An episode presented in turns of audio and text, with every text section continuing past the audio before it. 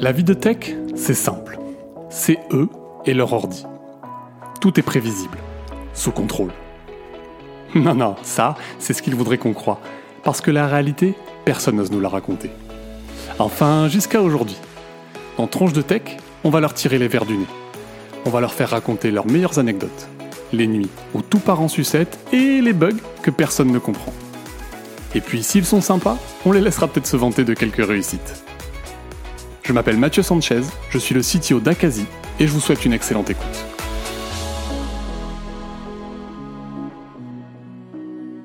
Salut Rudy. Salut Mathieu. Est-ce que tu vas bien? Bah ça va et toi? Ouais, ça va, la forme. Euh, eh ben, écoute, bienvenue sur le podcast. Euh, je, pour, pour, la petite histoire, il paraît qu'il y a une légende qui dit que si tu n'invites pas Rudy sur ton podcast tech, il peut pas être bien, c'est un mauvais podcast. Donc moi, par esprit de contradiction, je me suis dit, je vais pas inviter Rudy, je vais faire un podcast bien quand même. Et puis, euh, et puis voilà. Bon, j'ai appris que tu allais être un peu, euh, un peu encore plus occupé dans les dans les mois à venir, donc, euh, je me suis dit, il faut, il faut que Rudy vienne sur le podcast. Donc je suis très content que tu sois là. On a beaucoup de discussions ensemble, pas en, en, sur LinkedIn en fait, donc pas en, en, live comme ça. Donc je suis très content de pouvoir parler avec toi en vrai. merci de l'invitation. Euh, donc écoute, tronche de tech, le principe, euh, donc c'est de parler de toi. Euh, je t'ai préparé une liste de questions qu'on va qu'on va dérouler ensemble. Euh, mais avant qu'on commence les questions, je te propose de te présenter en trois phrases. Hum. Euh, du coup, moi, je suis un passionné euh, de tech, de développement, puis puis assez jeune Euh, un jour, j'ai découvert que c'était un métier. Euh, donc, je fais des études là-dedans et puis je suis passé par pas mal d'entreprises, euh, que ça soit mutuelle, e-commerce, intermédiation, presse et tout un tas de secteurs d'activité. Euh, et puis trois ans et demi, quatre ans, là, je suis CTPO d'une entreprise qui s'appelle Capcar, qui fait de l'intermédiation dans la voiture d'occasion. Ok, excellent. Euh, et ben, je te propose d'enchaîner sur les questions. Euh, ma première question, c'est comment toi tu tombes dans la tech? Hmm. euh, Si moi j'ai eu dans les années 2000, tout début 2000, je sais pas 98, 99, euh, on a eu un ordinateur à la maison. Puis c'est aussi l'époque où j'ai découvert le web. Sauf que c'est une époque où sur le web il y avait rien à faire t'étais là, c'est quelques forums, des petits trucs, donc rien à faire sur le web. Qu'est-ce que tu fais quand il y a rien à y faire? Bah tu fais un site web. Euh, donc je suis tombé un, je suis tombé un peu, un peu dedans en commençant bah à toucher euh, PHP, HTML, CSS, JavaScript, euh, un peu d'administration de serveurs Linux. Euh, et euh, et puis par passion en fait, parce que ça ça me plaisait de faire ça. Et puis un jour euh, quelques années plus tard, euh, tu vois, j'ai mon oncle qui est passé, euh, qui s'est intéressé à ce que je faisais, et puis il m'a dit, eh, tu sais, ce que tu fais, c'est un vrai métier, quoi. Alors je sais plus s'il me l'a dit comme ça, mais c'est le jour où j'ai eu le déclic, on me rend compte que, bah, en fait, je pouvais faire ça tout le reste de ma vie, être payé pour, et, puis ça changeait un petit peu ma manière de voir les choses. Sinon, j'aurais fait un métier de planqué dans un coin, mais non, je, passe dans la T'aurais fait quoi comme métier de planqué euh, alors à l'époque, mais quand on est jeune, on est souvent un petit peu con. Donc euh, dans ma tête, je me suis dit, je m'étais dit, euh, tiens, je vais faire euh, opticien lunetier. Les mecs, ils sont tout seuls dans leur boutique. toute la journée, ils voient trois clients, ils leur vendent deux paires de lunettes à 600 balles. en plus, c'est remboursé. Ça, c'est un super taf pour moi. Tu vois. et du coup, j'ai pas du tout fait ça. et j'ai encore moins l'impression de bosser que si j'avais fait ça, je pense. Et euh, tu te rappelles, euh, tu te rappelles de ton premier site web, premier site web que t'as fait? Ouais, je, je me rappelle. J'avais choisi le. Alors je vais même pas donner le nom parce que c'est déconnecté euh, du truc. Je peux te donner la couleur. Tu vois le, le vert un peu flashy fluo. Euh, bah, était vert flashy fluo comme ça. Okay. Et euh, c'était l'époque où, euh, tu vois, il y avait, euh, on avait tous des téléphones, des 3310, des trucs comme ça. On pouvait écrire les sonneries. Okay. Avec les touches, vous pouvez taper les sonneries. Donc, tu avais euh, sur Internet, tu avais plein de, de sonneries que tu pouvais écrire toi-même et autres. Mon premier site, j'avais pompé tout un tas de choses sur d'autres sites. J'avais mis sur le mien. Puis, euh, puis j'avais des trucs de sonneries. Alors, ça n'a pas duré très longtemps. Après, j'en ai fait d'autres. Là, deuxième site, je partageais un peu plus ma passion. Tu vois, ce que j'apprenais, je leur remettais dessus des morceaux de code, des morceaux de trucs, ah, des petits tutos. Et puis ça a duré quelques années comme ça, quoi. Ok, excellent. Donc toi, un peu au lieu de jouer à Warcraft, toi ton jeu, ton Warcraft, c'était de coder des sites web un peu. Voilà, ouais. Ah, j'ai pas beaucoup joué. Hein. T'as pas beaucoup joué. À, Warcraft, j'ai pas beaucoup joué. J'ai joué à, World of Kung Fu, moi. c'est c'est normal. ok. tu peux jouer en réseau quand même à ce truc ou pas? Ah ouais. ouais. Ok. J'ai jamais entendu parler. Je regarderai. Il doit y avoir des. C'est c'est c'est normal. Ok. Excellent. Bon, j'imagine que c'était un sport de un truc de combat quoi. Non, c'était comme Warcraft en, en moins bien. Ok, j'irai regarder ça. ok, euh, je te propose de passer à la question numéro 2. Euh, Est-ce que tu as une expérience qui t'a marqué euh, de la prod de, ton, ta mmh. carrière? Euh, bah, il y a pas mal d'expériences, mais il y en a une que je trouve plutôt intéressante. Il y a quelques années, c'est 2017, euh, j'étais dans la presse et dans la presse, tous les à chaque élection, on a un événement euh, assez intéressant, c'est de, bah, de gérer les élections. Et gérer les élections dans la presse, euh, bah, c'est importer tous les résultats de toutes les communes, de toutes les villes, de toutes les euh, de tous les départements, les régions, et puis de les, les rediffuser parce que c'est un fort levier sur le SEO. Parce qu'à 20 heures, t'as les résultats euh, globaux, mais sinon t'as les gens s'intéressent vraiment à ce qui se passe dans leur commune, dans leur région. Et euh, plutôt intéressant comme euh, comme sujet parce que ça un euh, tu prépares du code mais tu as une vraie deadline le jour J, euh, faut que tu sois prêt, faut que tu récupères les, résultats le plus rapidement possible pour les diffuser partout, euh, par mail, push notification et autres.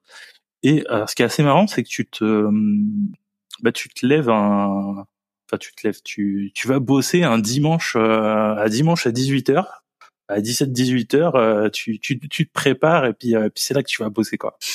Euh, et puis ça, j'ai eu la chance de le faire à une époque où euh, tu avais deux tours d'élection plus présidentielle et législative qui s'enchaînaient. Euh, donc c'était euh, c'était pas mal, ça permettait de faire une bonne solution pour apporter tout ça, bien gérer tout ça. Euh... Et juste là-dessus, j'imagine, est-ce qu'il y a un système centralisé, une API, ou c'est chaque alors, commune qui a... alors là, là aussi, c'est centralisé, mais c'est centralisé à l'ancienne. C'est que tu as un FTP public ouvert et tu dois aller chercher les résultats là-dessus. En plus, euh, tu te rends compte assez vite que les résultats qu'on te met, bah, des fois, la première fois, ils sont pas bons, donc les mmh. fichiers sont remodifiés. Euh, donc, faut pouvoir les, les récupérer, vérifier si ça a été mis à jour, euh, renvoyer, remettre à jour pour avoir les, les bons résultats chez toi. Euh, et puis, ça te permet aussi, c'est une masse de données euh, assez intéressante, parce que tout c'est sur des FTP, mais ça te permet de regrouper et de voir tout ce qui se passe sur plusieurs années, parce qu'à l'époque, j'avais rapporté tous les historiques euh, des dix années précédentes.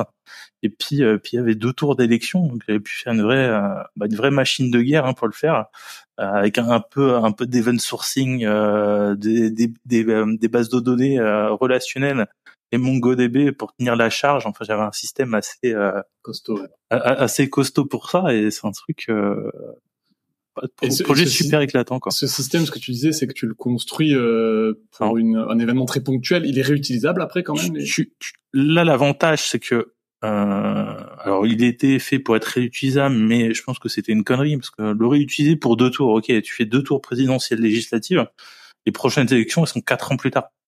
Donc ton code réutilisable quatre ans plus tard, tu vois, euh, moi j'étais pas là, j'étais pas chez eux aux dernières élections, donc est-ce que ça a été réutilisé? J'en sais rien, je pense pas, tu vois. Euh, par contre, l'avantage de faire ça, c'est que ça pouvait, dans la même structure, pouvait gérer bah, tout, tout ce qui était données antérieures, puis refaire tout ça proprement, les bons liens et autres.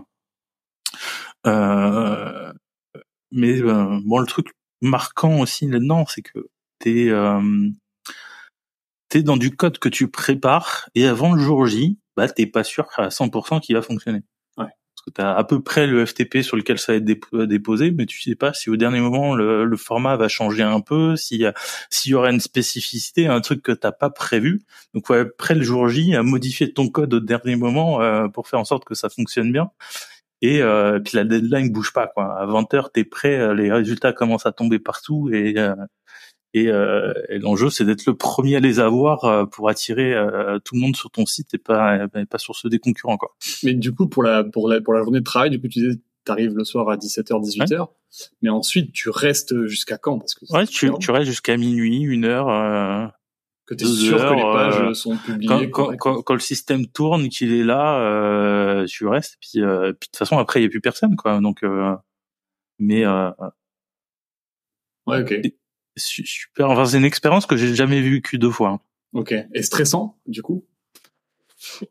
Bon, pas tant que ça, parce qu'en fait, t'es préparé, tu sais que t'es là, euh, ton système, tu l'as, je l'ai bossé pendant plusieurs semaines avant, vu que t'as une vraie échéance, tu as une vraie deadline qui peut pas bouger. En général, ta seule solution, c'est de prendre de la marge euh, et de te préparer longtemps en avance. Donc le jour J, t'as peut-être des petits, des petits couacs, des petites choses, mais tu, tu les résous assez simplement et puis, et puis t'avances quoi.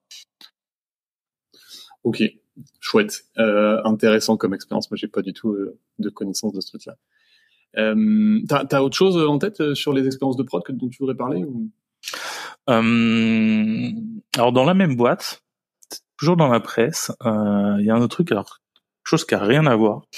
On avait, si, si, tu veux, as des dans la presse, tu as des formats temps réel entre guillemets. Tu as des formats live où tu as un match de foot, tu as une actu, ben, tu as du contenu qui arrive en temps réel et puis des gens qui suivent ça en continu pour voir ce qui s'y passe.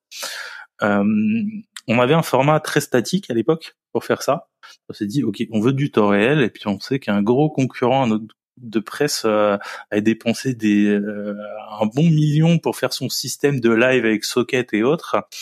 Euh, et bah à l'époque, j'ai fait totalement différemment. Attends, Rudy, pour pour expliquer, hein, le système de live, par exemple, c'est si tu vas sur l'équipe, tu regardes le match de foot, t'as pas besoin de, de rafraîchir ta page. En temps réel, tu vois les buts, tu vois. Exactement. C'est, tu vois le contenu qui s'actualise en temps réel à chaque événement qui, qui s'y passe, et puis, puis c'est exactement ça. Nous, on avait à l'époque un, système très statique, on affichait les choses, et puis euh, fallait faire un, fallait le rendre en temps réel. Ou ce qui s'est passé, bon, durant un million des sockets et autres. Euh, nous, on n'a pas fait pareil.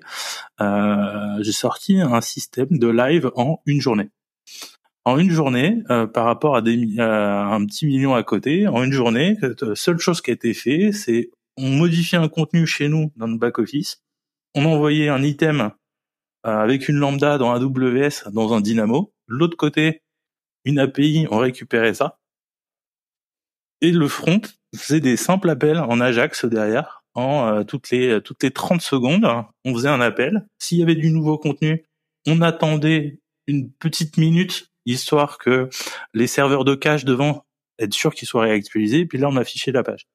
Fait que tu avais l'illusion du live 100% en temps réel. Euh, pour le client, ça changeait rien, c'était temps réel. En vrai, ça l'était pas totalement, et puis ça permet de sortir ça, bah en fait, euh, super vite et à moindre coût. Et du coup, si je simplifie, que je, enfin, je schématise euh, beaucoup ce que tu as fait, concrètement, c'est comme si tu avais juste automatisé l'action de la personne qui appuie sur refresh. C'est-à-dire qu'au lieu qu'elle appuie sur refresh, c'est toi ah. dans le navigateur qui fait ça. Euh, oui, oui, et non, parce qu'en fait, ton, ton, ton, live, il met à jour un peu le contenu, mais tu le préviens, tiens, ah, il y a eu euh, trois nouveaux items, toc, et puis, euh, et puis le mec, il sait, ok, j'ai trop, parce qu'en en fait, tu peux pas le, non plus le tuer dans sa lecture. Si ton client est déjà là, euh, tu vas mm. pas lui rafficher du contenu, recharger toute la page. Donc tu vas dire ah tiens il y a eu trois nouveaux items, clique là si tu veux, boum ça la réactualise et puis continue sa lecture. Et ça on continue. Donc c'est comme si, alors si je simplifie encore, c'est comme s'il y avait un endroit dans la page où quand il appuie sur refresh, ça, ça va refresh qu'un bout de la page par exemple. Hein, mm. Ok, très bien. Effectivement, et du coup, tu as économisé pas mal d'argent et l'important le, finalement, c'est l'expérience utilisateur. Et voilà, et tu te rends compte, tu as, as une bonne expérience utilisateur pour pas grand chose. Et puis des fois, c'est juste, euh, en fait, là où, enfin, ce qui, a, a changé un peu ma manière de voir les choses, c'est que euh, la bonne solution n'existe pas dans l'absolu. Ça sert à rien de partir dans euh, une machine de guerre technique hmm. tout le temps si le contexte n'est pas en face. Là, le contexte, on, on voulait un live, on voulait pas que ça coûte cher, et puis on voulait la bonne expérience. Ben, en fait, ça nous a pas coûté cher. À l'inverse de ce qui s'est passé pour les élections juste avant, où là, l'enjeu de réimporter tous les résultats précédents en plus d'avoir des deux tours, ben ça a permis d'investir d'investir un peu plus dans la solution et de faire quelque chose un peu plus euh, un peu plus carré évolutif euh, parce que c'était pas juste one shot en fait. C'était c'était one shot quatre fois plus un port euh, précédent. Tout le contexte est important pour prendre pour faire la, la bonne pour mettre en place la bonne solution quoi. Ok, euh, intéressant. Ça, c'est vrai que c'est un, c'est des fois un travers qu'on a, surtout quand on est au début de sa carrière tech et qu'on progresse, on apprend des nouvelles choses, on a envie de les utiliser, on se dit que c'est la bonne façon de faire, et tu oublies un petit peu le métier derrière, le, le, le besoin du client, et c'est ça qui est primordial sur ton choix de technologie. Donc, euh, ok. Euh, écoute, intéressant. Euh, est-ce qu'on peut passer à la question 3 Alors, c'est ton podcast. Hein. cool, je décide. Alors, je vais direct dans la 4. Non, je reste sur la 3. Euh, c'est quoi ta plus grosse bêtise de CTO Alors, peut-être pas en tant que CTO, mais plus euh, à l'époque où j'avais un poste de lead, si tu veux. Euh, souvent, c'est euh, c'est l'humain, tu vois. Quand tu es dans une équipe, des fois, il y a une décision à prendre. Là, à l'époque, on avait, euh, si tu veux, j'étais dans une équipe, il y avait, euh, on avait bossé euh, deux ou trois semaines, tu vois, sur euh, sur du code pour, une feature, et puis on s'est rendu compte à la fin, ok, bah, ce qu'on a fait pourra pas marcher, ça pourra jamais marcher. C'était sur l'intégration d'un système externe, donc faut qu'on abandonne, qu'on abandonne. Puis là, on, l'équipe, bon, euh, supprimons le code, euh, tu vois, ok, bon, et puis à la fin, tu vois, l'équipe euh, contente, donc, on se tient, pas, pas prête à supprimer le code, au cas où, tu vois. Non, mais attends, les gars, ça sert à rien. On supprime ça. ok, on a bossé trois semaines, mais c'est des coûts irrécupérables. De toute façon, on pourra pas le réutiliser. petite friction avec l'équipe. J'y vais, je passe le truc, je supprime le code de manière un peu violente, sans avoir réussi à les convaincre avant. Et euh, ce genre d'événement, tu vois, là c'est qu'un exemple parmi d'autres, c'est ce qui peut créer des euh, frictions dans une équipe. Euh, même si c'est toi le, le, le, lead dev, le CTI ou autre, en fait l'humain est, est, super important. Et euh, même si tu as raison, tu vois, sur, sur, un cas comme ça ou sur une solution technique, tu peux pas négliger l'humain pour, pour l'accompagner. Et si tu le fais, enfin si, si tu le négliges, le problème c'est que tu peux créer des tensions sur le long terme euh, bah, qui pas euh, et à ce moment-là et euh, dans les semaines et les mois qui passent après. Mmh.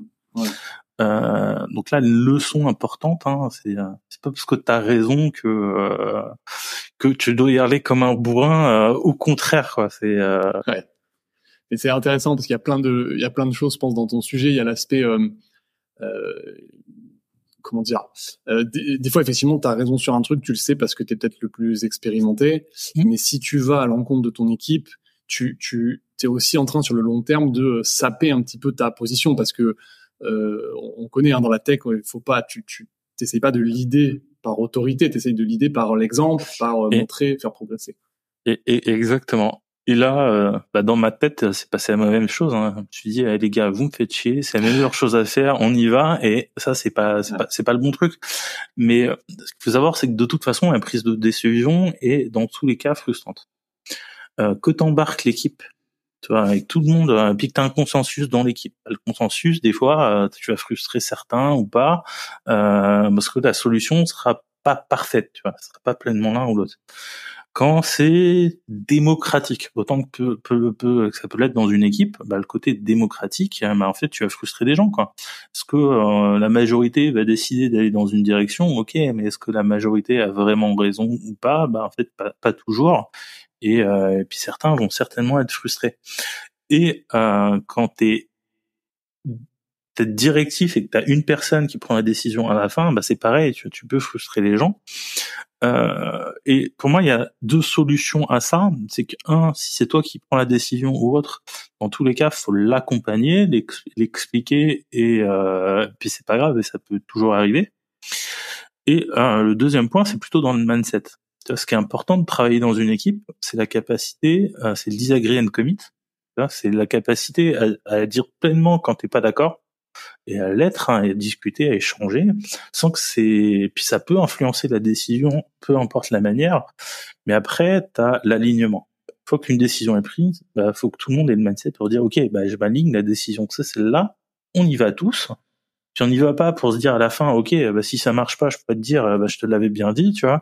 Non, une décision peut se prendre de différentes manières, elle est prise, on y va, on s'aligne tous, et, et, on avance. Et ça, c'est les deux plans, les deux plans d'une bah, d'un d'un mindset hein, qui est euh, si si tu fais pas ça le problème c'est que si les gens te disent pas quand ils sont pas d'accord en amont et que tu t'alignes pas mais en fait tu perds beaucoup de choses et puis tu as des gens euh, tu, du coup, tu finis par bosser avec des gens qui, qui exécutent juste, sans forcément avoir l'implication et l'engagement, et puis tu, tu peux faire pas mal de mauvais choix. Euh, donc c'est un problème. Et si personne est capable de s'aligner quand la décision est prise, tout le monde va pas dans la direction parce que c'est pareil. Tu vois, as pas mal de, de, de, problèmes au niveau de l'implémentation et que t'es tort ou t'es raison, ben en fait c'est important de qu'on soit quand même tous alignés dans cette étape-là, quoi. Et tu vois, moi j'ai vécu un, des choses un peu similaires là-dessus où, il y avait un, une chose qui nous empêchait de nous aligner et qui nous ralentissait beaucoup, c'était qu'on n'avait pas rendu explicite qui prenait la décision.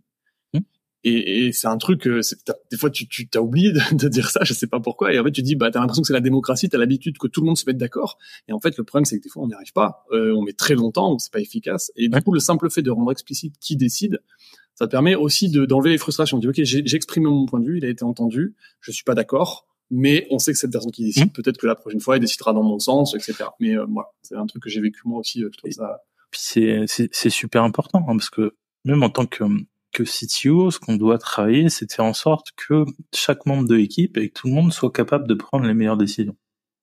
Donc d'aller écouter les autres, euh, de se faire mmh. son avis, mais au final de pas, pas mal de décisions peuvent être prises par l'équipe, par l'équipe, alors que ça soit de manière collégiale, mais souvent de manière individuelle, parce qu'il peut y avoir une personne qui prenne une décision, même un membre de l'équipe.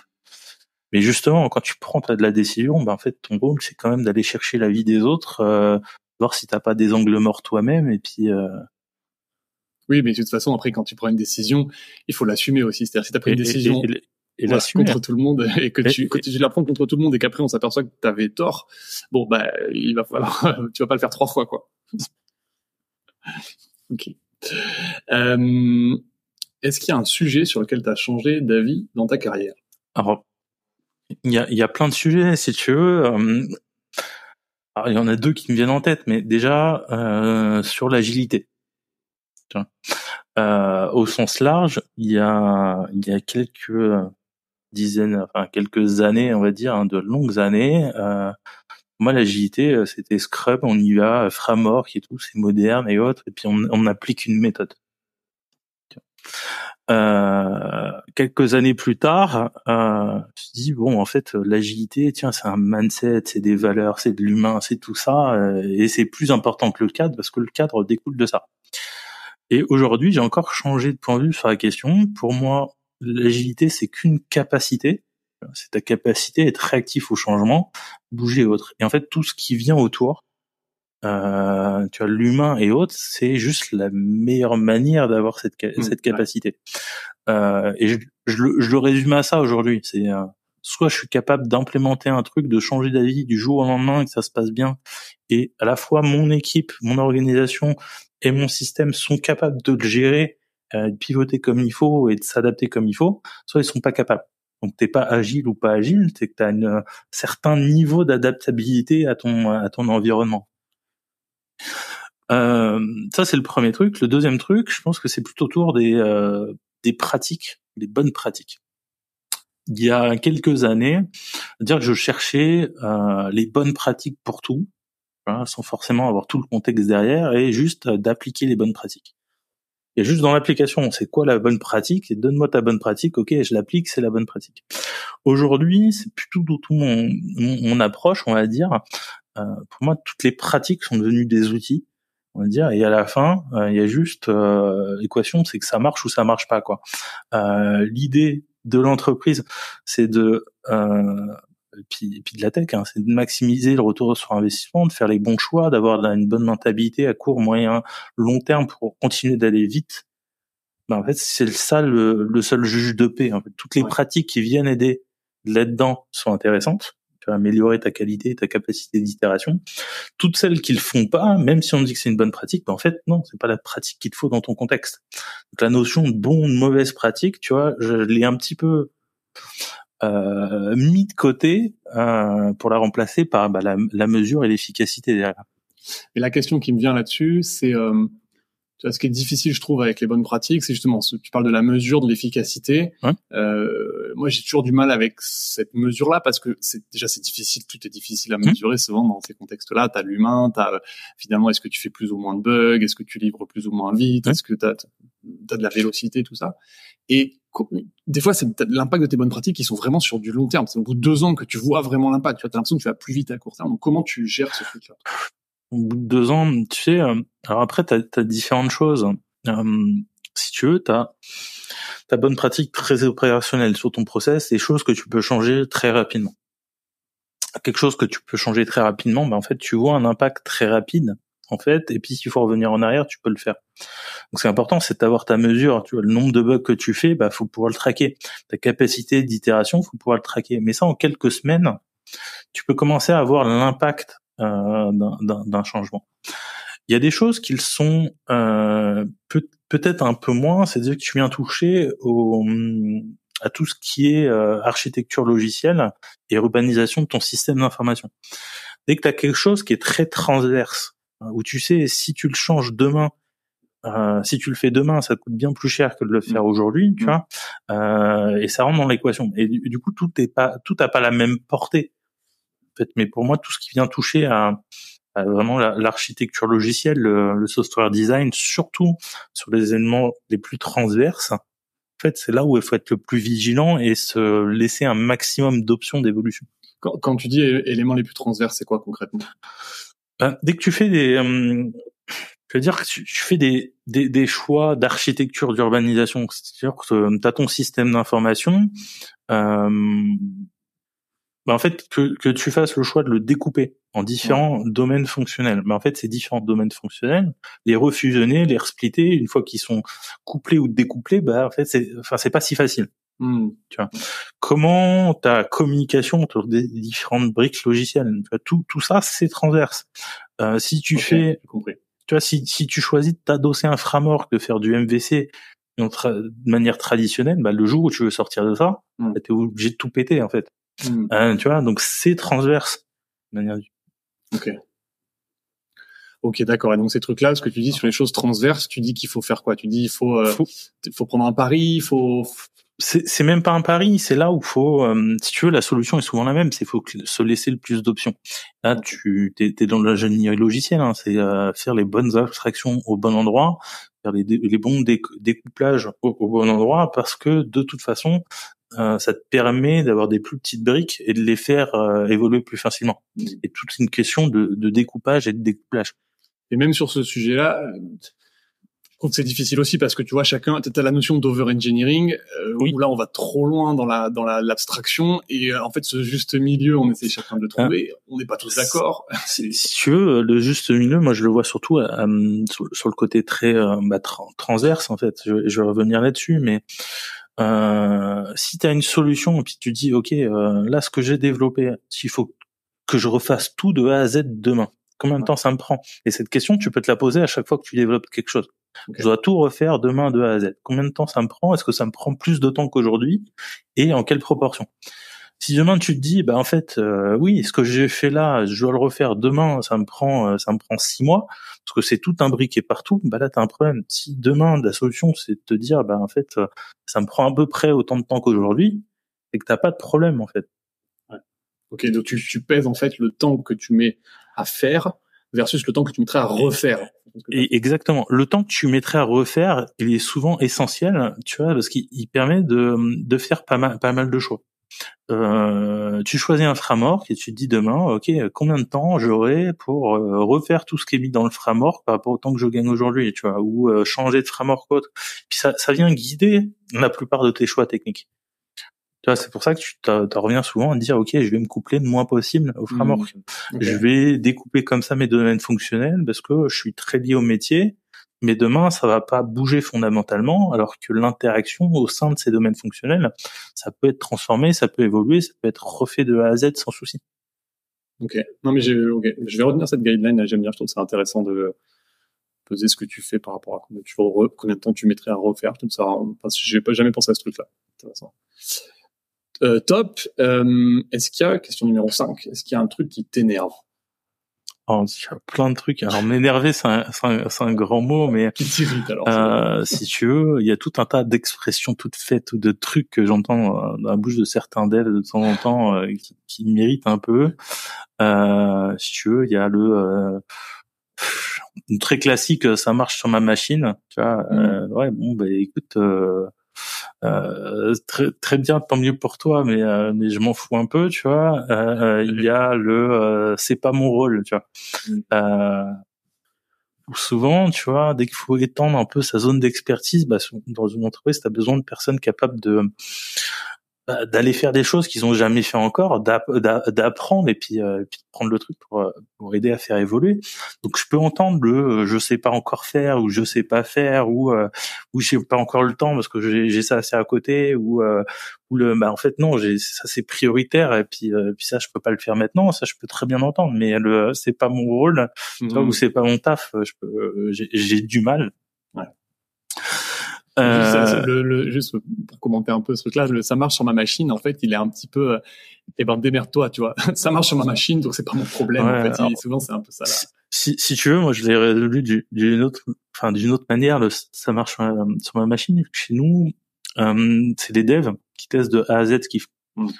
Donc euh, quand tu testes de A à Z ce qu'ils font, oui, c'est bien. Tu testes sur ta machine une fois que c'est en staging, bah, tu viens de tester, tu vois, et bien là, tu es sûr que c'est, ça marche aussi en staging. Mm. Puis une fois que c'est en production, bah là, tu viens refaire un test en production. Donc, tu es sûr que t'as pas de soucis d'environnement, mm. même entre ton environnement de staging et ta prod, et du coup, le ça marche sur ma machine euh, va disparaître totalement parce que tu peux pas te donner l'excuse à toi-même. Tu, tu, tu, tu, peux pas te donner l'excuse, exactement. C'est soit ça marche, soit ça marche pas, tu vois, et, euh, et c'est binaire tu peux, tu peux quand même le créer dans l'open space. Ça a marché sur ma machine. Ouais, tu, tu, tu, tu, peux, tu vois. Mais moi, j'ai, enfin, j'ai plutôt l'impression que c'est une, euh, bonne manière de se donner conscience. C'est vrai, non. Euh, et j'ai bien testé quand même. Hein, regarde, ça marchait sur ma machine. Je sais pas, il se passe un truc magique. Euh, il y, a, y, a, un truc qui en dehors de ma zone. Mais non, mais souvent c'est que juste t'as pas assez testé, t'as pas assez un mm. truc, t'as peut-être eu un commit de trop, un truc que t'as changé au dernier moment.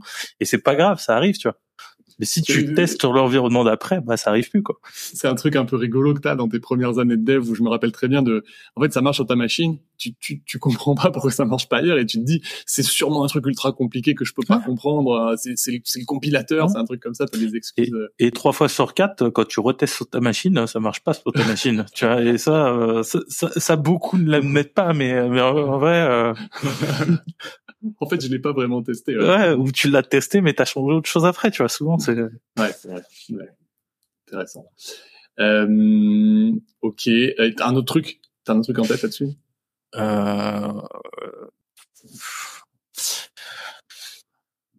Est-ce que j'ai un autre truc en tête euh... Non, mais sinon. Ouais, euh, tu sais, autour de la, la, prise de décision, si tu veux. Des fois, t'as t'as as un truc qui est chiant, c'est que t'as des gens qui cherchent la bonne décision. Tu vas, tu vas mmh. prendre toujours la bonne décision et en fait tu te rends compte assez rapidement dans la tech euh, que des fois tu dois juste choisir entre euh, trois mauvaises décisions, juste la, euh, enfin trois mauvais choix, la, le, le moins mauvais choix, et ton ton idéal de, décision, bah juste tu peux pas le prendre quoi. Et si tu choisis pas vite, faut y aller.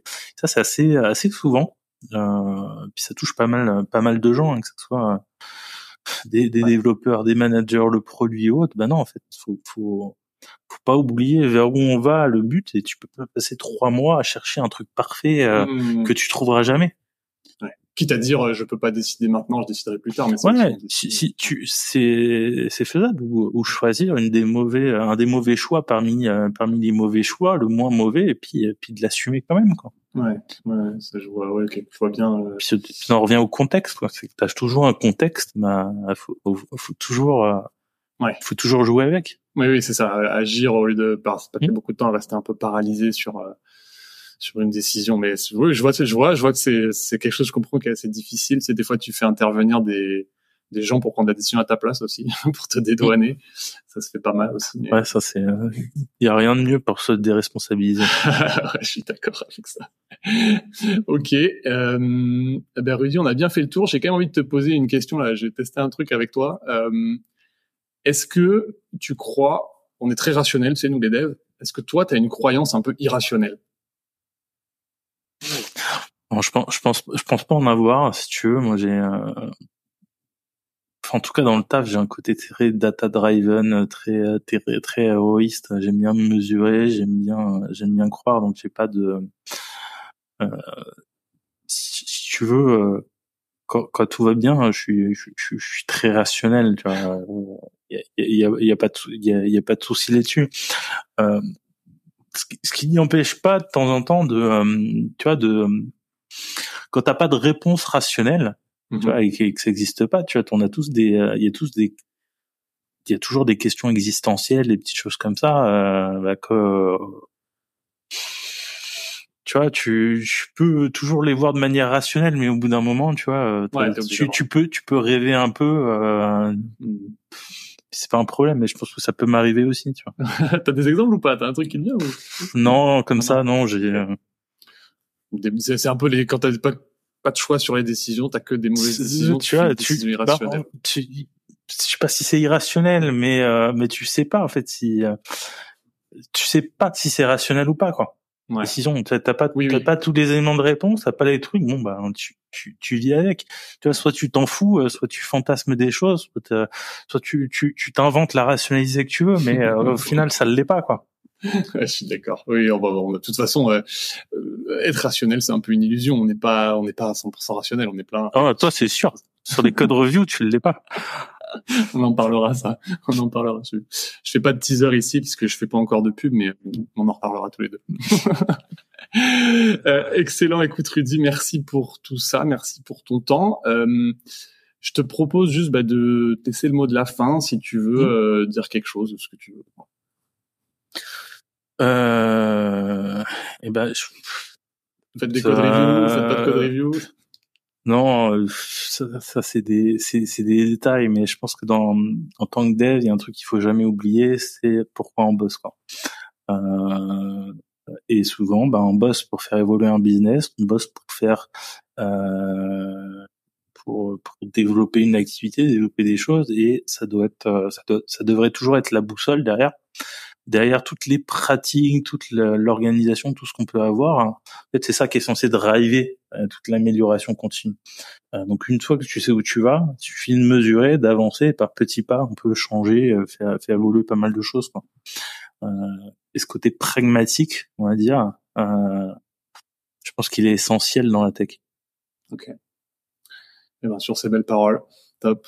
Je te remercie beaucoup Rudy pour ton temps. Euh, merci Mathieu. Je te dis à bientôt pour une discussion sur les codes review. à bientôt Mathieu. à bientôt. Salut.